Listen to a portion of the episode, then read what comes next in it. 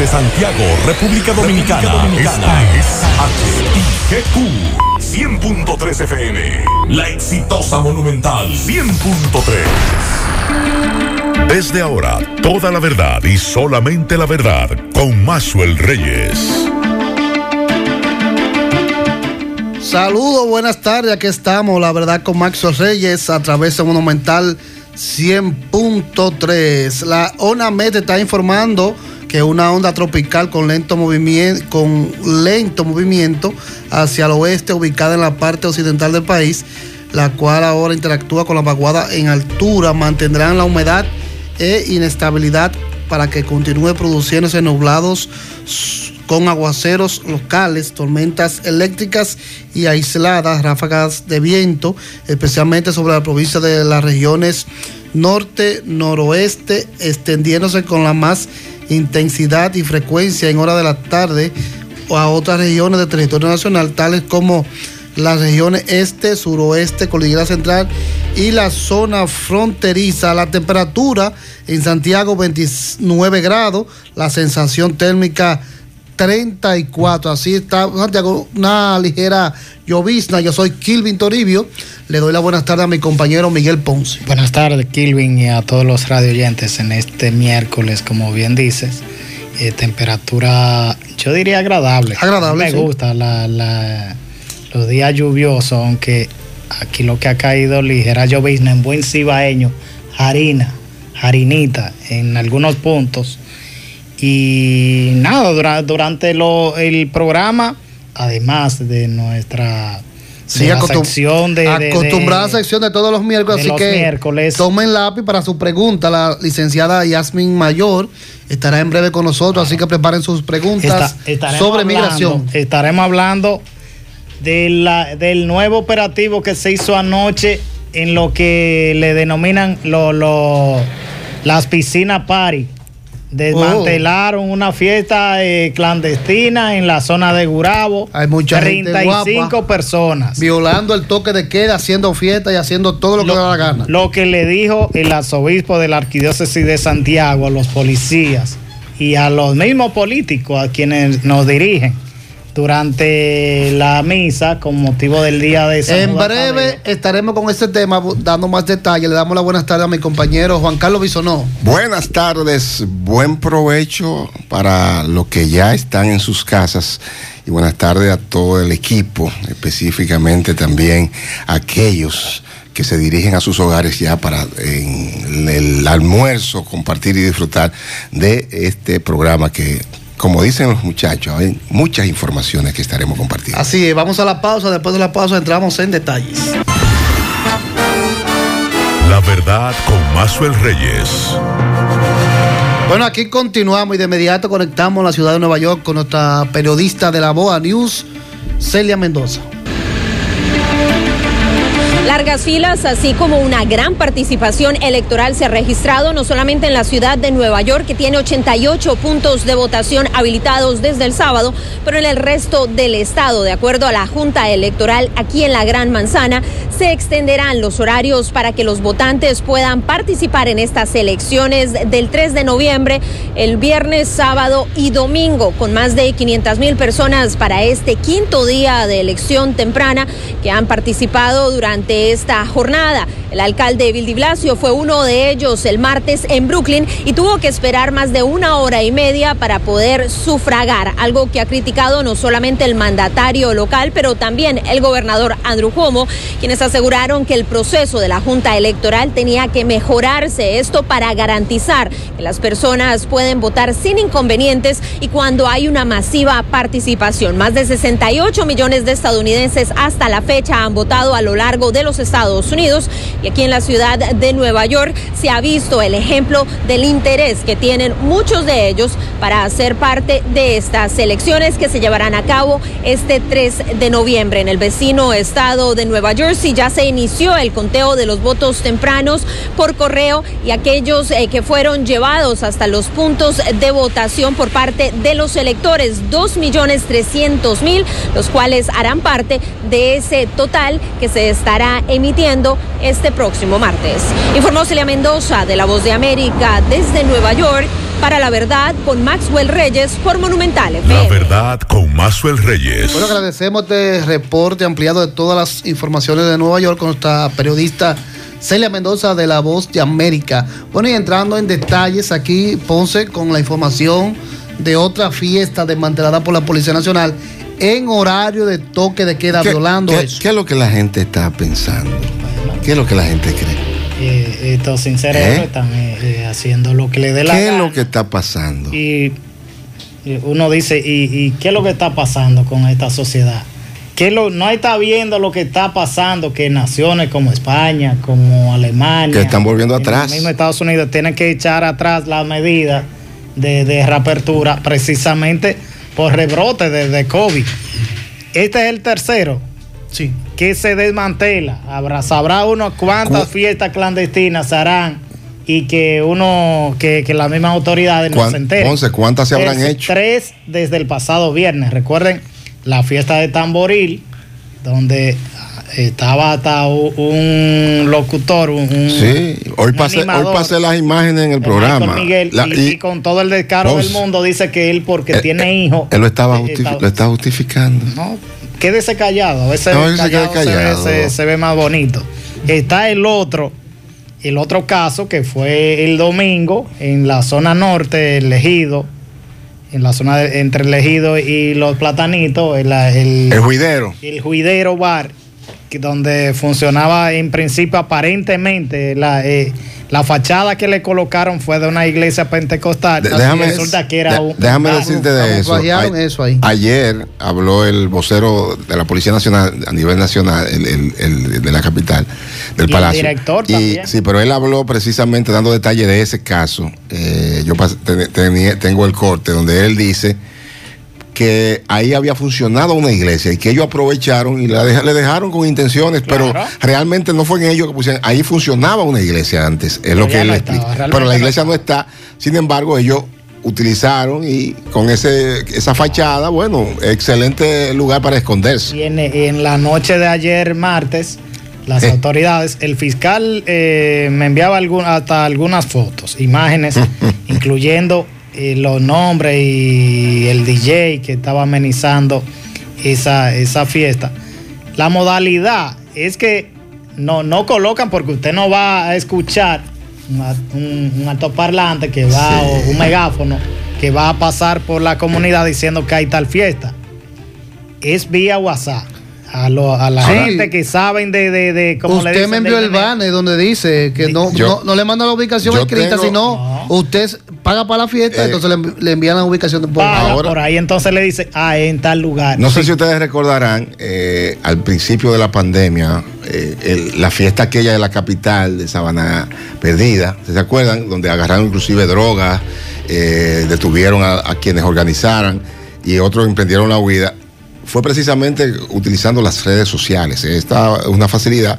Y en este caso, este, Jeffrey el Fantástico, Vidal Party, 27 de martes, octubre, artista sorpresa, DJ Coca, DJ Johnny Sánchez, ubicación se envía por WhatsApp.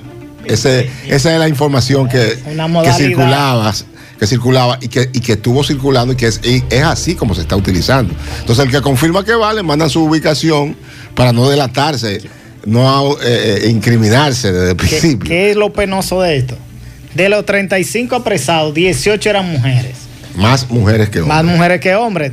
Tre- 18 mujeres y, 30 y, y Y 17, 17 y hombres. 17 hombres. Y durante ese operativo fueron incautados, que la policía a veces da unos, unos nombres extraños, se incautan. La- hay cosas que se incautan, pero no, no se apresan. Sí, Se, sí. se incautaron de vehículos, se, se ocuparon jucas, otra, otra cosa que, que utilizan, ¿cómo le llaman? La los gente platos de los utiliza- DJ, Exacto, computadoras. equipos de sonido de los DJ, entre otras cosas. Sería bueno escuchar a- DJ. al vocero. Seis vehículos también Sí, fueron seis se incautados. incautaron. Y sería bueno escuchar a- al coronel Juan Guzmán Badía, vocero de la Dirección Cibao Central de la Policía Nacional, hablando de este caso, que lo habló también en la iglesia donde hoy se celebra el Día de San Judas Tadeo, patrono de la Policía Nacional, Que, que hoy a propósito hay mucha, hoy es día también la UAS, la UAS conmemora un año más. Eh, es, son, de las cosas importantes que en el día de hoy están eh, ocurriendo. Creo que hay que felicitar a la policía en su día. Sí, señor. Porque así como también nosotros somos críticos de algunas de las actuaciones. La vagabundería que hacen. También hay que reconocer que hay agentes que se desempeñan con. Eh, el coronel Badí es, uno de esos, un hombre que se comporta como un caballero. Hay, hay, gente en la policía que yo decía, decía en el programa de televisión temprano que Ahí hay gente que no parece policía, por su comportamiento, bien preparados, educados, decentes y sobre todo honestos. Vamos a escuchar el informe de Badía dando de todos los detalles de la fiesta clandestina. Vamos a escuchar, ¿está listo ya, Federico? Ok. bueno, eh, Badía hablaba de, de, la, de, de cómo se están dando estas situaciones de cómo el Ministerio Público y el... Ya, ya lo tenemos. Sí. Dentro de estas actividades que realizan las personas de fiesta, donde se aglomeran muchas personas fuera del horario de toque de queda y no respetando el distanciamiento social ni el uso de mascarilla, se presentó en compañía del Ministerio Público a una villa en el proyecto de Cuesta de Piedra, sector Curabo, esta ciudad de Santiago, donde se realizaba una fiesta. En ese lugar la policía apresó, a 35 personas, 18 jóvenes, mujeres y 17 hombres, a quienes procedió a conducirlo en calidad de detenido al destacamento de Gurabo. También ocuparon ahí equipos de música, jucas, y otras evidencias que están en poder del Ministerio Público. Todas estas personas serán sometidas a la acción de la justicia por violentar el toque de queda y el distanciamiento social y no uso de mascarilla. Eh, se están dando la tarea a personas de realizar este tipo de actividades en clubes, casas eh, sitio apartado un poco de la ciudad, pero la policía va a estar atento conjuntamente con el Ministerio Público para evitar este tipo de, eh, de actividad donde se presenta una gran cantidad de personas no tomando la medida de distanciamiento social, no uso la mascarilla. Esto conlleva a que la persona puede estar más expuesta al contagio del COVID-19 por lo que le hacemos un llamado a los ciudadanos de esta ciudad de Santiago para que se mantengan en casa. La verdad con Mazuel Reyes. También vamos a escuchar, Ponce, las declaraciones del general Ten explicando los detalles de, también de este, de este apresamiento, de esta fiesta. Y de la actividad de hoy también. Y de la actividad de con motivo de que estamos celebrando el, el patrón de, la policía. Así es bien la palabra que dijo el señor obispo, que nos sirva de ejemplo. Muy bien, gracias. Gracias. Vamos a escuchar el otro corte. General, el llamado que le hacen ustedes como institución a la población en vista de todo lo que se ha anunciado por el COVID-19 y también en las medidas para que se respete el toque de queda. Es una obligación nuestra como autoridad y todo aquel que tenga que ver con eso y mayormente a la ciudadanía Ok, ahí estaban las declaraciones de General que, a, a, propósito, durante la homilía, el arzobispo de Santiago y presidente de la conferencia del episcopado dominicano, Monseñor Freddy Bretón, se refirió a dos temas, dos temas puntuales. La corrupción y la, la, falta de credibilidad que a veces tienen mucha, mucha gente de la población en instituciones como la Policía Nacional. Él dice Monseñor Bretón, que hay que poner el ejemplo desde las alturas para que entonces los jóvenes puedan eh, creer que hay una lucha eh, contra, contra la corrupción. Vamos a escuchar a Monseñor Bretón. Y tristemente, cada cierto tiempo es difícil esconder la cola del demonio porque le sale por algún lado, como dicen, la sábana es muy estrecha la de él y sale en la cola, la maldad. Entonces debería llegar el día de integridad completa en que la ciudadanía pueda confiar ciegamente en los que están encargados de preservar el orden dentro de ella. Digo, a lo mejor soy un soñador, pero Cristo lo fue. Y yo no me saldré de ahí con esa intención digo diariamente elevo las preces al Señor para que la población pueda regocijarse un día. Ya se regocija, porque lo dije al principio, todos esos que andan hasta poniendo en peligro su propia vida en favor de la población, ahí están. Pero entonces no podemos permitir que se empañe esa obra tan meritoria con la desgracia de tener que ver gente se vende al mejor postor. La verdad con Mazuel Reyes.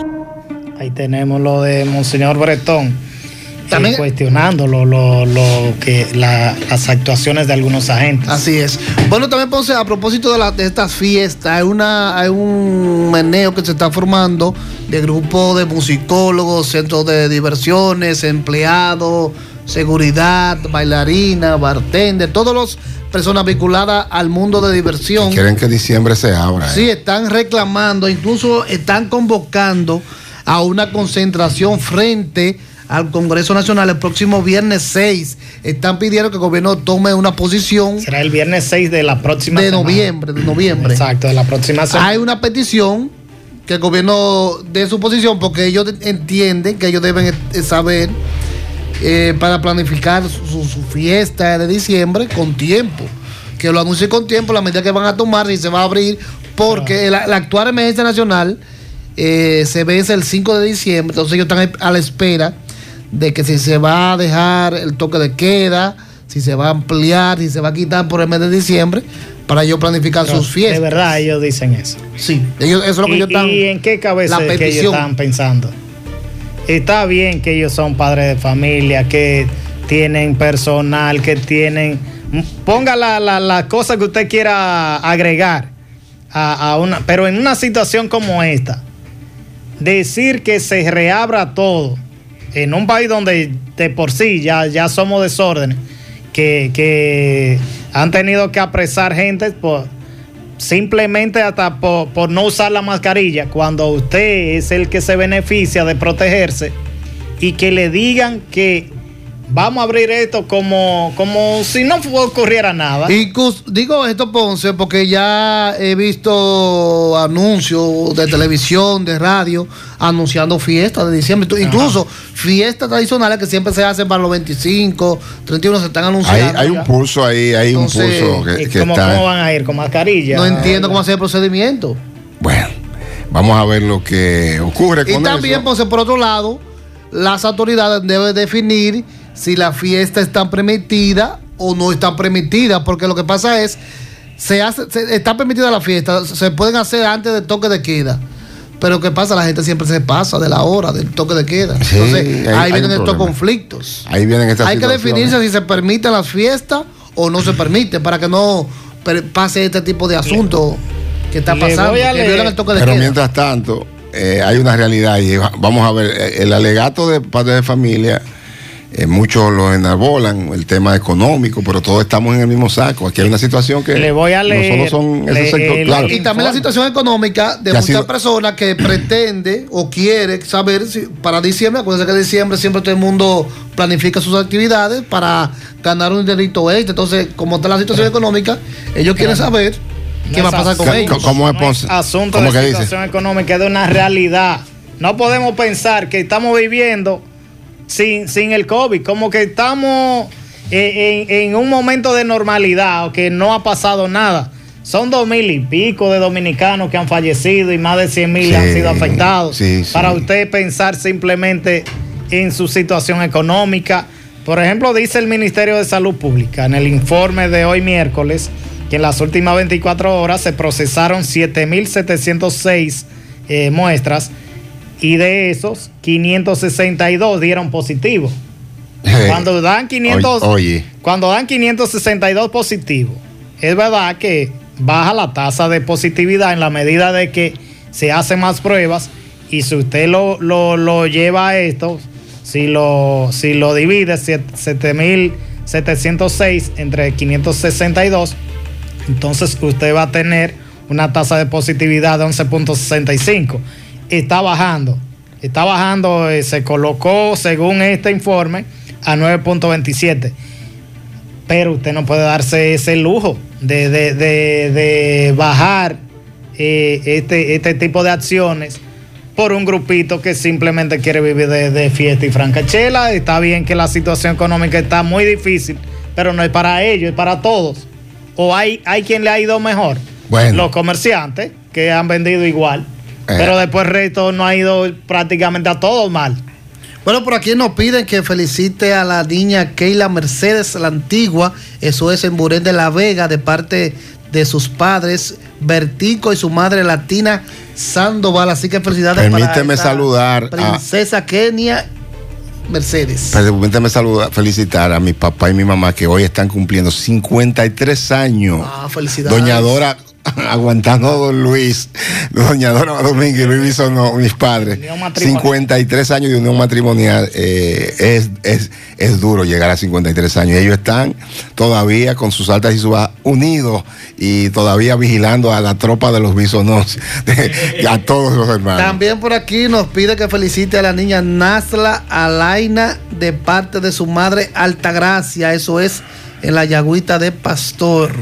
Bueno, eh, hoy, eh, eh, amigo oyente, estuvimos participando de la puesta en marcha de, y- el INESPRE, que yo pensaba que ya eso había desaparecido, porque realmente en los últimos años eso cayó en una situación muy difícil. Bueno, pues Iván eh, Hernández Guzmán, el nieto de don Antonio, que es el director del INESPRE, estuvo por Santiago y nos apersonamos allá después de terminar el programa y ahí vimos 20 camiones que salieron a, a 20 barrios de Santiago a ponerse sobre todo en facilidades para la gente. Los mercados. Huevos, Mercados mercado, móviles, mercado mo- móviles. mercados móviles le llaman ellos ahora.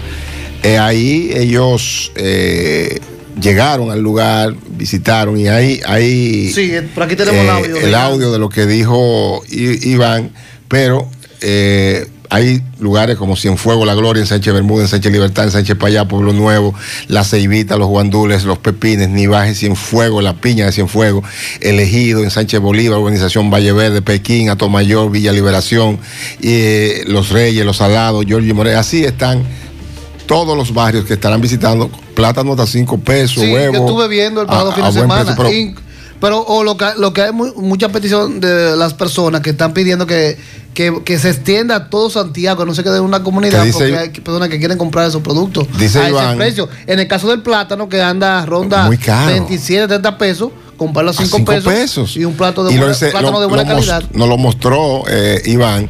Y evidentemente que dice él que, que él a propósito dijo que encontró, no encontró nada y que haciendo de tripas corazones, eh, lo dijo.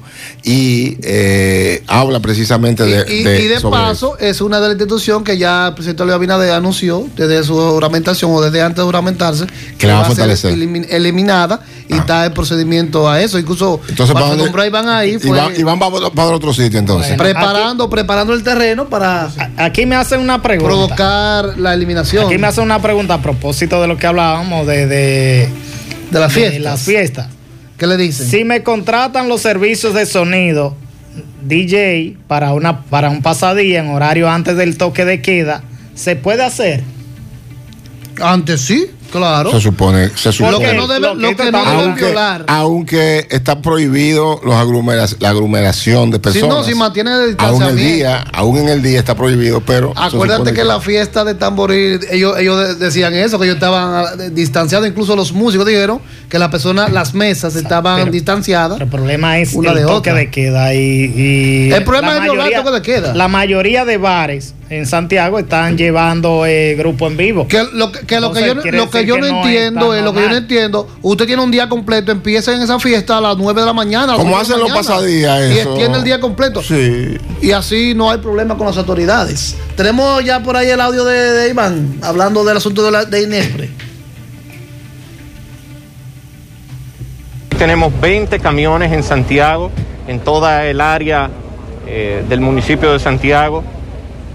para que esos productos, plátanos, ajo, entre otros, huevos, lleguen a precios justos a los consumidores y que el presupuesto de la canasta básica familiar sea rendido lo más posible. Por instrucciones precisas del presidente de la República vamos a estar haciendo esos operativos. Ya estuvimos en todo el Santo Domingo, el Gran Santo Domingo, y ahora vamos a estar acá en Santiago y así estaremos haciendo en otros pueblos para impactar de una manera beneficiosa los bolsillos de las amas de casa dominicanas. Bueno, es un problema que viene de mala planificación anterior, porque el plátano, que es un producto que, que ha subido significativamente de precio, toma un año en cosecharse. El plátano que estamos viendo ahora caro es el plátano que no se sembró en octubre y en noviembre del año pasado. La verdad con Mazuel Reyes. Bueno, ahí estaba la declaración de Iván. Vamos a esperar que todo esto, estos mercados móviles lleguen a, a, todo Santiago, porque no hay mucha gente esperando eso. Yo no sé si ustedes recuerdan cuando eh, Inespre eh, tenía locales en los barrios. Eh, hubo un tiempo que eso funcionaba y la gente sí. podía ir a esos locales a comprar huevos, a comprar cebolla, a comprar pollo, a comprar el, el producto de la canasta básica a, a, precios asequibles. Ojalá que eso retornara de verdad estable. Es que, que ni siquiera el local. Eh, en esta semana, Iván precisamente hablaba de que están trabajando en la en la en lo que en el local que cuesta en, eh, que está ubicado en Cuesta Colorada. Sí. Y dice él que será para diciembre cuando estará listo eh, este, este espacio. Que, que recuerden, funcionaba muy, como, como una especie de, de, supermercado. De supermercado. Muy, muy, incluso muy bueno. Yo comentaba con el compadre Máximo Laureano allá que eh, era muy útil y se aplicaba porque además que es una, son unas instalaciones inmensas ahí hay espacio suficiente para hacer muchas cosas que están eh, subutilizadas porque no se están utilizando realmente. Bueno, atención, recuerda que en breve viene la licenciada Yasmin Mayor a hablar de migración, así que tengan tu pre su pregunta a mano para que se comunique con nosotros al 809-971-1003. Vamos a la pausa, después de la pausa seguimos con más información. La verdad con Mazuel Reyes. Aquí seguimos, conectamos con Natalie Salas de La Voz de América.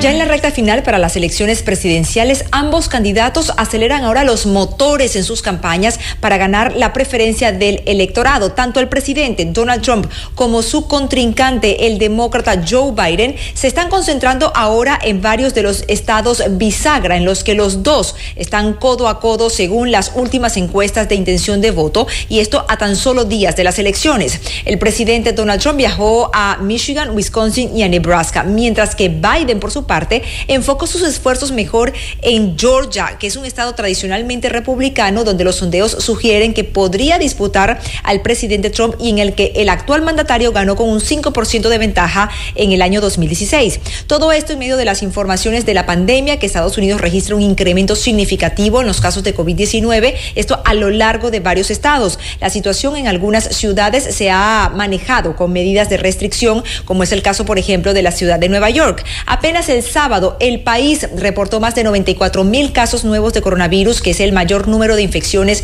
en un solo día desde el inicio de la pandemia. Esto según cifras de la Universidad Johns Hopkins. De acuerdo también a esta institución, se acumulan más de 8 millones 700 mil contagios en el territorio nacional y en algunas zonas como la ciudad fronteriza de El Paso en Texas han sido puestas bajo un toque de queda de dos semanas. Esto en un intento por detener el aumento de la propagación.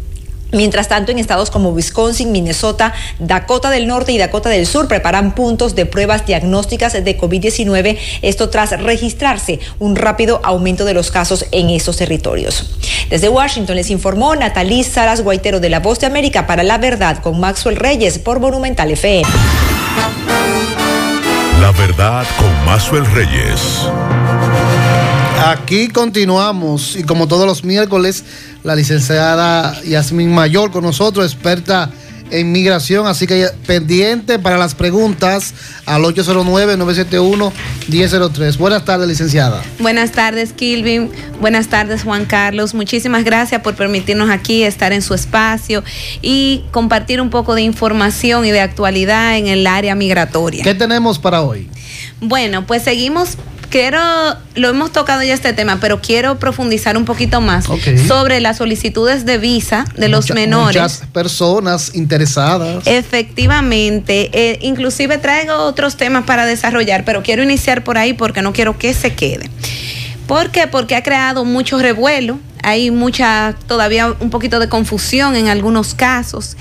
Entonces, en ese sentido, lo que les quiero es recordar esta nueva, esta nueva oportunidad, esta nueva eh, apertura que ha tenido la embajada en cuanto a permitir que los menores que tienen unos, un solo de sus padres, uno solo, que tenga visa B1, B2 con 10 años de vigencia, ya sea que vaya a renovar o no, que esa es una de las dudas, que si no está renovando no se puede, aunque no esté, no esté renovando ese padre, pueda hacer su solicitud de visa de ese menor sin ir a entrevista, simplemente asistiendo a Galería 360.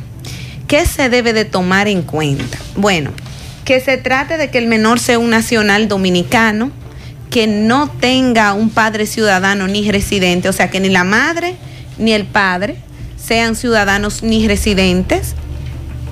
Eh, deben de tener, aparte de esto, que no haya tenido negaciones, que esto es algo que siempre le exhorto a las personas, que si van a hacer su solicitud, por ejemplo, los padres, y quieren viajar como familia, primero siempre soliciten los padres. Dejen una planificación más adelante para viajar con ese niño. Hay casos en los que sí se va a poder porque los padres tienen una solvencia muy alta, tienen una, un, buen background de estudios, etcétera. Pero eso es un riesgo innecesario porque el niño generalmente le da un peso a la solicitud, pero no aporta. Muy por el contrario. O sea, se- un peso en el sentido, ustedes dirán, ¿un peso cómo? Bueno, que no, no, no es un ente productivo. Generalmente son pequeñitos. Entonces, eh, se ve que lo que, por lo que tú estás evaluando a dos, vas a tener que dar tres visados. Y también un niño es un, una, un modo de hacer un arraigo, porque tú tienes tu hijo aquí. Después que tú demuestras tu comportamiento, pues le solicita, le solicita al niño. Pero volviendo a lo que nos atañe, que es las solicitudes por primera vez. Señores, vamos a aprovechar esta oportunidad. No soy de, de conspiraciones, porque eso no me gusta, ni de noticias del que puede ser. Pero recuerden que ahora mismo estamos ante una situación cambiante, que no sabemos si esto va a ser solo hasta diciembre, que en principio va a haber la reapertura o no, si este proceso va a poderse extender. Entonces, ¿qué debemos hacer? Bueno, pues debemos hacer estas solicitudes que van a necesitar estos padres. No van a tener que presentar ni carta de banco, ni carta de trabajo, nada de eso. ¿Por qué? Porque van a tomar, no es que ustedes no van a ser evaluados, es decir, si usted considera que está sin trabajo, que no tiene ni un peso, pues hay que analizar el asunto antes de usted hacer esa solicitud de su hijo, porque lo van a evaluar a través de usted sin su presencia. ¿Qué, qué debemos de tomar en cuenta? Que como no se está solicitando nada de esto, el proceso es un proceso simplificado. Que en caso que el, el cónsul o el oficial consular que conozca de su caso no quede satisfecho, le podría llamar a una entrevista, pero lo regular es que si, si todo está en orden, eso va a, a producirse de una manera ágil y en un plazo de 10 días laborables usted va a tener ese pasaporte del niño, por supuesto, si el niño califica y todo está bien. Que los padres no necesariamente tienen que llevar los niños, porque si tienen, como son de 13 años para eh, hacia atrás, no necesariamente tienen que llevar los niños, y más ahora que estamos en este tiempo de pandemia, sino que en caso que no quieran llevar el niño, deben de llevar una fotografía. Si pueden, lo llevan, pero si no, no es necesario ni obligatorio. Hay personas que están interesadas, licenciadas, pero quieren el proceso, no entienden el proceso de sacar el pasaporte. Al menos por primera vez quieren saber eso. Ok, miren, una buena eh, nota que es importante es que si le van a solicitar el pasaporte, para solicitarle la, la visa posteriormente, soliciten dos actas de nacimiento. Puede ser una en un extracto y la otra en extensa. ¿Para qué? Para que una la utilicen para el proceso de pasaporte, que ahora a través eh, nosotros mismos se le hacemos las solicitudes porque se realizan online. Es un proceso sumamente agilizado, un proceso que inclusive que es más corto que, que el presencial y usted se expone menos. ¿Y qué va a pagar este niño? 1.850 pesos de de lo que es el impuesto, más 200 pesos, debe llevar su acta de nacimiento, los todo esto se va a subir a la plataforma y va a ser, se le va a conceder una cita para la recogida del pasaporte. Si el niño tiene menos de 10 años, no tiene que presentarse. Si tiene más de 10, usted lo tiene que llevar a la oficina de pasaportes. Así que atención a la persona interesada en eh, la oficina mayor y asociado, le hacen el procedimiento completo si usted está interesado en sacarle su visa de menor. Claro, le empezamos desde cero, desde el pasaporte y después seguimos con la visa. Atención. Eh, ¿Qué le digo yo? En menos de, de 15 días, vamos a decir, vamos a hacer un cálculo más exacto, tomando días en menos de 20 días, si todo sale bien, si el niño califica, usted va a tener el pasaporte, posteriormente la visa, todo. Si hay, eh, si hay eh, citas disponibles y todo el niño califica y usted también. Bueno, pregunta un oyente, si soy ciudadano dominicano y también italiano, ¿puedo solicitar la visa a mi hijo? Eh, mire, le voy a dar una, un- una nota. Si el niño es dominicano y tiene su pasaporte dominicano, se le puede solicitar la visa.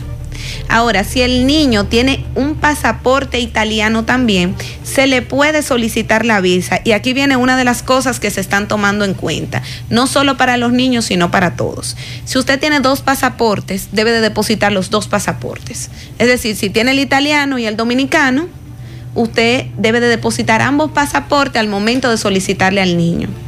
Igual, esto se toma muy en ¿Qué cuenta. se, qué se busca con el depósito de los dos pasaportes? Bueno, una transparencia total. Porque Claro. recuerde que usted con esas identidades, no todos los sistemas están totalmente depurados y transparentados. Entonces, para que sea más transparente el proceso, se, decir que Yasmín Mayol es Yasmín Mayol la italiana y Yasmín Mayol la dominicana, que es la misma persona, aunque ya tenemos las huellas, pero para evitar confusión, se trata de la misma. Porque, ¿qué pasa? Los ciudadanos europeos, como es el caso de esta persona, también le iba a decir eso, pueden solicitar lo que se llama un ESTA, que es una exención. Ellos no necesariamente tienen que solicitar visa. Pero ¿qué pasa? Te diré, ¿qué Es- Eso se hace vía web. Eh, sí. Entonces, eso también se lo podemos realizar allá en Gómez Mayor, la solicitud de esta. Y nótese algo, que siempre es conveniente que lo soliciten previo a la fecha de viaje, porque fácilmente se pueden ¿Qué, quedar qué tanto? Muchos días. no, yo siempre les recomiendo, si ya usted está planificado, usted hace eso dos o tres días antes. Pero mientras más, con más tiempo usted lo haga, más fácil es para usted. Yo le digo como tiempo mínimo, porque tuve un caso reciente de un cliente que cuando ya me llamó estaba esperando el vuelo. Entonces que un familiar se le había solicitado y ¿qué pasó? Él perdió el vuelo. Que mire, yo ahora, porque el familiar mío me dice que todavía no está listo, que si se puede hacer algo. Ya, eso estaba solicitado y había que esperar que estuviera, porque ese es el permiso que le iba a permitir, es como una especie de waiver, una especie de exención a la entrada y le va a dar 90 días para estar en suelo americano. O sea, tres meses. Mire, pregunta un- una oyente, si soy dominicana y mi esposo es cubano, pero mi hija solo tiene la nacionalidad dominicana, ¿puedo hacerle la solicitud de visa? sí puede hacerle si la niña es dominicana, como entiendo que lo está diciendo, y tiene pasaporte dominicano. Ella puede hacer su solicitud. Si le han sacado a la niña, si le han hecho el pasaporte venezolano, que a veces eh, cuando es de Latinoamérica la gente no pone tanto interés porque no tiene eh, eh, siempre todos los beneficios, pero por ejemplo hay casos en los que los países de Latinoamérica pueden entrar a otros países sin requerir un visado, con una exención como la que estuve hablando anteriormente. Entonces, en el caso de ella sí lo puede hacer, a solicitarle la niña y el padre que tiene la visa debe de poner una copia de la visa, que anteriormente se me olvidó eh, repetirle, se me estaba escapando, una copia de la visa de él y de la, eh, en la solicitud como parte del paquete. Por aquí tengo otra pregunta. Dice, mi madre es residente y quiere pedirme, pero en mi acta de nacimiento estoy declarado por otra persona que no es mi Oh. padre. pero está escrito de quién soy hijo, de mi padre y mi madre. Quiero saber si me afecta para la petición de la, la petición.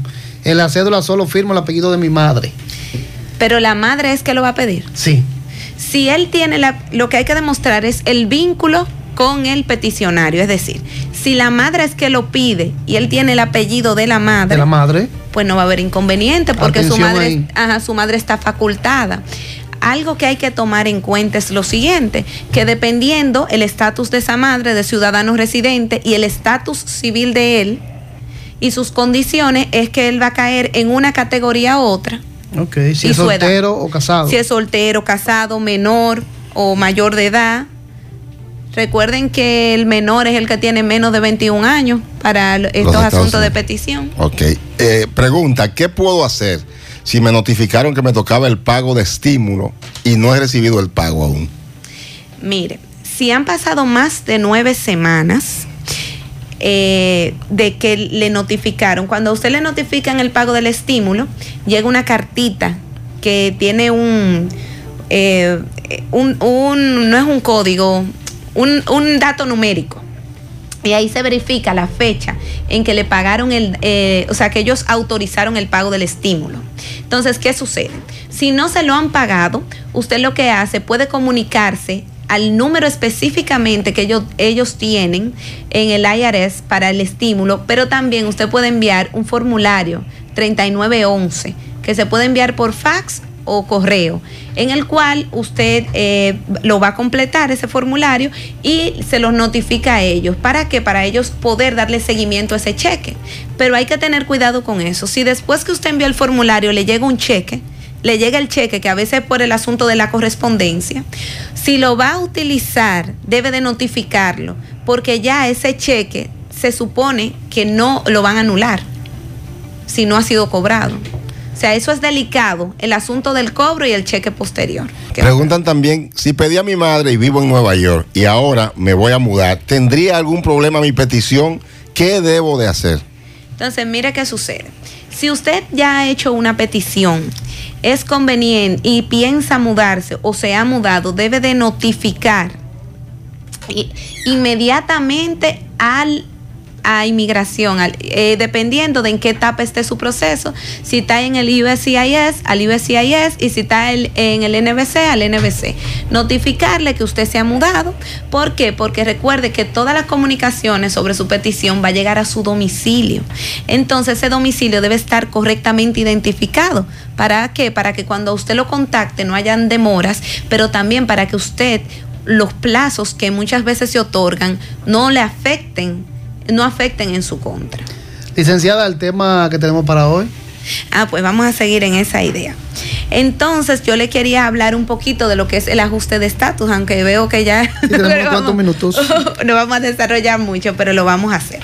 Entonces, el ajuste de estatus, que no es más que cuando una persona entra a, su- a Estados Unidos con para ponerle un caso y ha pasado por un puerto de entrada, es decir, para llevarlo a algo más fáctico, usted entró con una visa y usted fue inspeccionado debidamente por el CBP y se le dio entrada. ¿Y qué sucede? Que allá, por motivos ya sea de una petición, usted va a cambiar su estatus, es decir, usted ha decidido quedarse a residir en los Estados Unidos. Un familiar puede lograr que usted pueda residir en los Estados Unidos.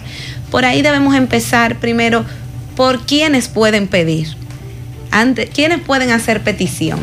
Si es para ajuste, en principio los ciudadanos son el elemento principal porque pueden hacerle ajuste de estatus a sus hijos menores, a sus cónyuges y a sus padres, o sea, al padre y la madre del ciudadano. A propósito que hay una pregunta que dice, mi padre me pidió y falleció, ¿qué pasa con mi petición?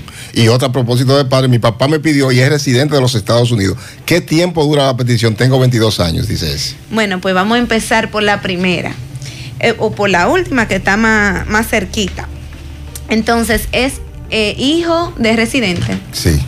¿Es menor de 21 años, dijo, o tiene 22 años. 22 años. Entonces, el tiempo que está tomando ahora mismo, según el boletín, es, es, es residente el padre, cinco años y dos meses aproximadamente. Ahí es bueno hacer la notita siguiente, que ahora mismo está habiendo un atraso en los casos, un atraso que no habíamos experimentado durante toda la pandemia.